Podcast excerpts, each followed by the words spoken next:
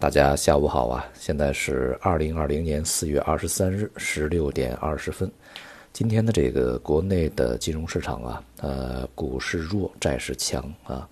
那么从这个外围市场看呢，隔夜像欧美股市都是出现反弹啊。今天亚洲其他地方市场呢，也是这个出现了温和的一个反弹啊。整体来讲呢，波动都不大，无论是外边还是 A 股啊。昨天呢，美国呀通过了另一轮的这个经济刺激方案啊，它是大概规模四千八百多亿吧，仍然是针对这个中小企业啊。上次是三千五百多亿，很快就使完了。那么这一次呢是追加，而且追加的这个幅度还是不小啊。那么上一次这个三千多亿呢，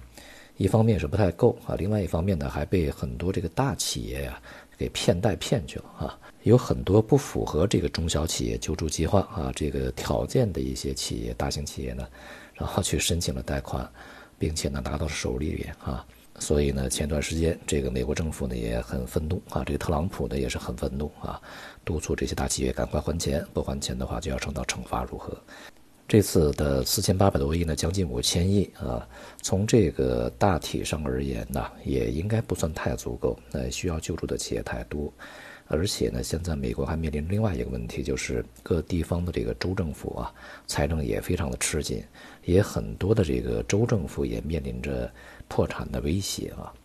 那么现在呢，这个美国的这些政策呢，主要是针对家庭、个人和中小企业，还没有针对这个地方政府呢来去施以援手。其实他们这个地方政府所面临的问题呢，和我们中国呀。地方债的问题呢，大体是相似的。他们一方面啊，也是这个盖了很多，比如说医院的、养老院的，还有一些基础设施；另外一方面呢，支付这个养老金啊，等等啊，都是这个地方政府沉重的财政负担。和我们这个地方政府最大的不同就是，他们的这些负担呢，主要是这些啊民生领域的，比如说像医院啊，还有什么像养老院呐、养老金呐这样的一些支付啊。它这个不像中国地方政府啊，都是一些什么铁公鸡呀、啊楼堂馆所呀，在这方面呢，美国是相当少的。总体来讲呢，全世界啊，这个都面临着一个共同问题啊，就是所谓的，呃，僧多粥少啊，这个狼多肉少啊，大概就是这样。财政呢是有限啊，需要钱的地方有点太多，所以呢，市场对这样的一个信息的反应呢，相对比较温和啊，只是一个温和反弹，并没有激起非常这个巨大的买盘进入。加上欧洲啊，这个在昨天其实也是欧盟开会啊。虽然说呢，对于这个总规模大概是两万亿欧元以上啊这样的一个方案呢有所进展啊，但是目前具体的方案还没有啊，大家的分歧呢还是比较大的。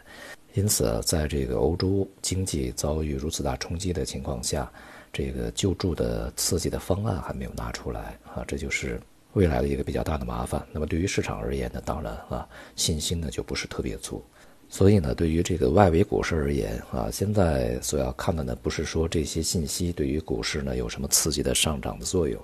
而是啊，这个恐慌性下跌完后的这一轮反弹是不是已经结束了啊？尤其是现在反弹的程度相对来讲已经比较充分啊。那么加上今天的这个 A 股呢，波动相当的狭窄啊，这个最终的上证指数是温和收低，基本上是持平吧。但是从个股上面呢，是跌多涨少啊。整体来讲呢，近段时间也没有一个主线的这些题材啊啊，或者是热点呢，来去引领整个大盘向上啊，都是一些非常散乱的阶段性的、不可持续的这种波动。目前的市场这种状态啊，啊，因为它的波动率越来越低啊，同时呢，这个区间越来越狭窄，接下来呢，呃，非常有可能啊，会有一个波动率放大，而且从这个概率上来说啊，它和外围市场发生共振，向下出现比较快速的下跌的这种风险呢，目前看来啊，是需要特别的关注。尤其是在这段时间啊，被热炒的一些这个题材啊，在今天是全面熄火啊，更应该是加以注意。与股市啊这个比较低迷啊这个状态形成鲜明对比的，就是债券市场啊，今天又是继续的大涨，呃，短端的收益率呢继续下行，而这个十年期呢，就像我们昨天讲的啊，收益率呢出现了补跌，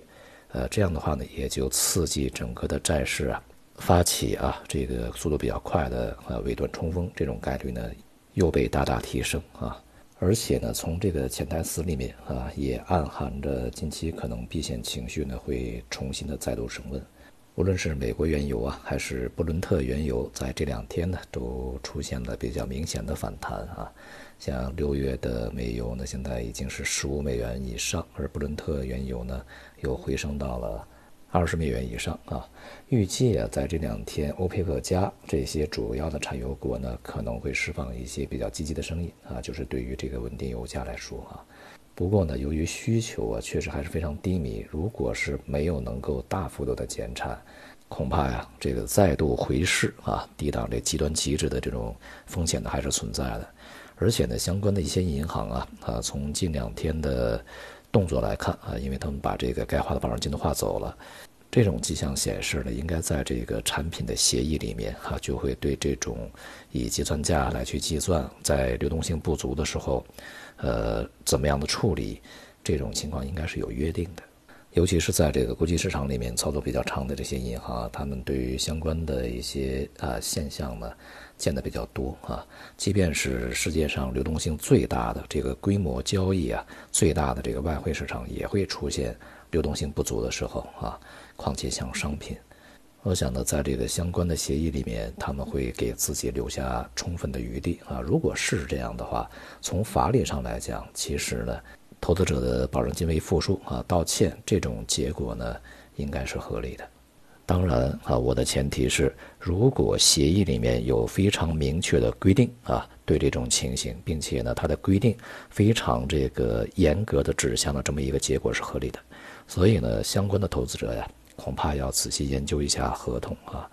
呃，找一下相关的法律人士了。在以往的非常多年里面的类似纠纷呃，往往呢是以这个银行最终啊背锅啊为这个结果。无论这个协议怎么规定的啊，银行是不是有理啊，都是如此一个结果。这一次呢，不知道会怎么样啊。不过呢，呃，我想说的是，无论是投资者、个人投资者，还是银行啊，还是这些金融机构，契约精神是你在金融市场里面投资啊最基础的一个素质。按规则游戏，愿赌服输，这是一个最起码的啊。今天的大宗商品里面，能化品种啊也随着原油的反弹而反弹。不过呢，整体的基调啊，工业品呢还是比较弱的，像这个基础金属啊、黑色呀、煤炭啊，这些都是这个趋软。经济的状况呢，明摆在那里啊，呃，它好起来呢还是需要时间的。但是啊，这个库存的高企呢，也是需要消化的，这就是一个问题。对于商品非常现实啊，对于这个金融市场而言啊。总的来看呢，呃，央行也好，政府也好，该做的呢也做了不少。那么接下来呢，恐怕就要看整个的经济的表现和企业的这个状态啊，究竟会是什么样子。而这个最近一段时间呢，无论是呃股市啊，还是这个商品呢，相对来讲啊，除了原油以外啊，相对比较安静啊、焦灼呀，这个波动率降低啊，这个状态呢，其实有一点什么大战之前的寂静啊，这种这个味道。也就是说呀，我们在最近啊，要着重提防这股市啊，这个突然的一个波动率上升啊，突然的变盘。好，今天就到这里，谢谢大家。